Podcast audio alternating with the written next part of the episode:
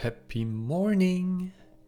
Guten Morgen und heute mit einer Folge Träume groß und unerschrocken.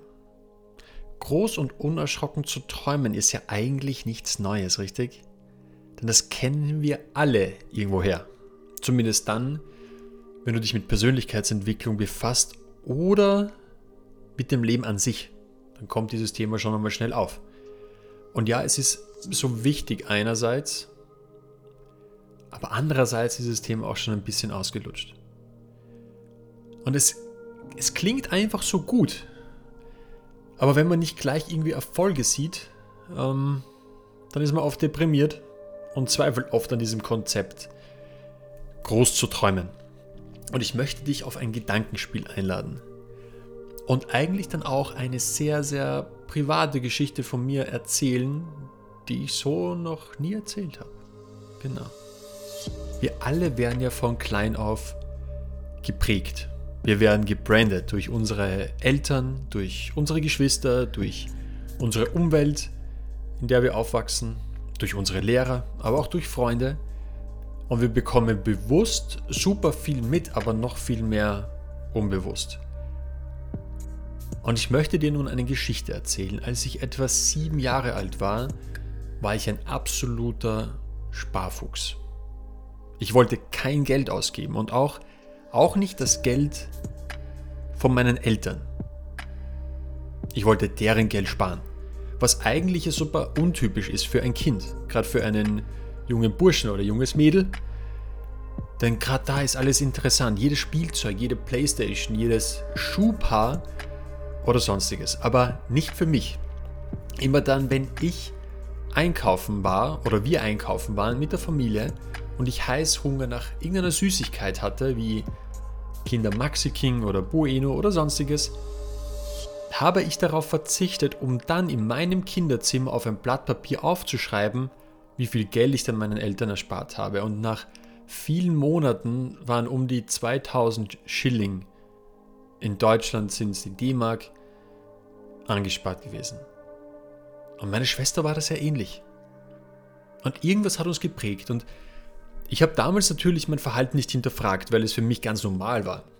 Aber irgendetwas musste ja mein Verhalten, meinen Glaubenssatz gegenüber Geld geprägt haben. Und darauf kam ich erst in meiner Jugend. Weil sich dieses krampfhafte Sparen nur sehr, sehr langsam gebessert hat. Und ich weiß auch, als sich meine Eltern getrennt haben, dass es das Ziel war, pro Einkauf maximal 100 Schilling auszugeben. Das sind umgerechnet heute um die 7 Euro. Warum? Weil damals einfach nicht mehr Geld für Essen eingeplant war. Es war zur Verfügung, aber es war einfach nicht mehr eingeplant. Und so etwas speichert sich natürlich unbewusst ab. Das war meine Realität, bis sich irgendwann einmal dieses Blatt auch wieder gewendet hat. Und für mich war es zu diesem Zeitpunkt normal, einen gewissen Betrag für Essen auszugeben. Für mich war es klar, wie viel Miete eine Wohnung denn kosten darf. Für mich war es klar, Entschuldigung, für mich war es auch absolut klar, dass wir nur zweimal, also alle zwei Jahre einmal in den Urlaub geflogen sind. Das waren meine Schranken, meine Messlatte, die mir gesetzt wurde oder die ich mir gesetzt habe. Und wenn es mir in Zukunft mal ein bisschen besser gehen sollte, dann ist das ja schon gut. Versteh mich nicht falsch, es war, es war wundervoll. Aber die Messlatte war da. Und ich wusste auch, was man denn verdienen muss, um gut zu verdienen. Wenn du 2000 Euro netto verdient hast oder jetzt aktuell noch immer verdienst, war das schon übermäßig gut. Und auch hier ist wieder eine Messlatte, die symbolisieren soll, dass du nur bis zu dieser Latte nach den Sternen greifen kannst, aber eher nicht darüber hinaus. Und drehen wir das Spiel einmal um. In Kalifornien gibt es einen Ort, der Silicon Valley heißt. Vielleicht hast du bereits von ihm gehört oder von diesem Ort. Das ist ein Ort voller Startups, voller, voller Technik. Und das Spannende ist, das Durchschnittsgehalt in Silicon Valley liegt bei 326.000 US-Dollar pro Jahr. Und klar, das Leben an sich kostet auch in Silicon Valley mehr.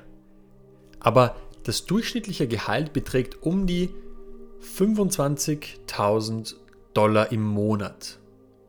Und angenommen, du wächst mit dem Mindset auf, dass es klar ist, dass deine Eltern 25.000 Dollar pro Person im Monat verdienen, dass deine Familie solche Beträge verdient, dass deine Freunde dieses Einkommen hat.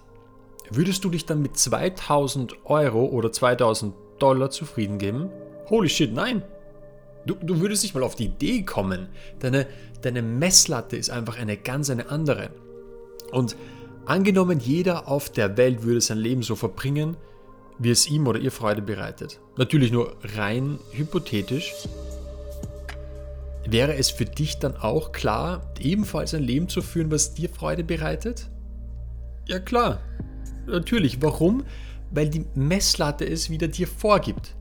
Du gibst dich nicht mit weniger zufrieden, weil es für dich absolut klar ist, mit einem Lächeln in der Früh aufzustehen oder weil es für dich absolut klar ist, 25.000 Dollar oder Euro zu verdienen. Das ist die Latte, die dir gesetzt wurde, die du dir selber setzt und die du hast.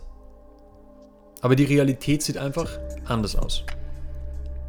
Die Realität sieht so aus, dass die meisten Menschen unglücklich sind. Sehr unglücklich sind.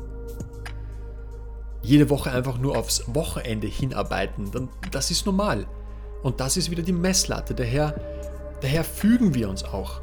Weil es ja komisch sein würde, hier nicht mitzuspielen. Eine Messlatte, die dir immer wieder eine fiktive Grenze setzt.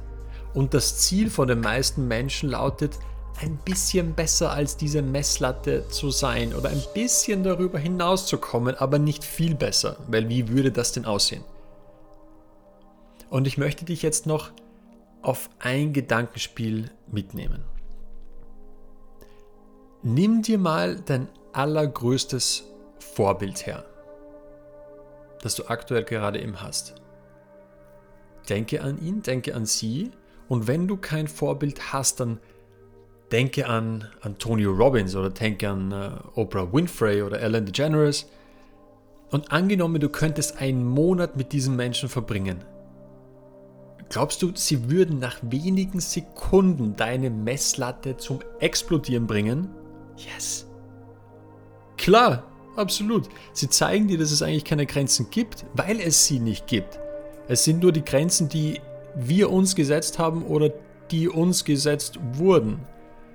Und selbst wenn du groß träumst und unerschrocken träumst, sind es vielleicht 5% von dem, was tatsächlich möglich ist. Also träume groß, träume unerschrocken. Es gibt diese Messlatte nicht.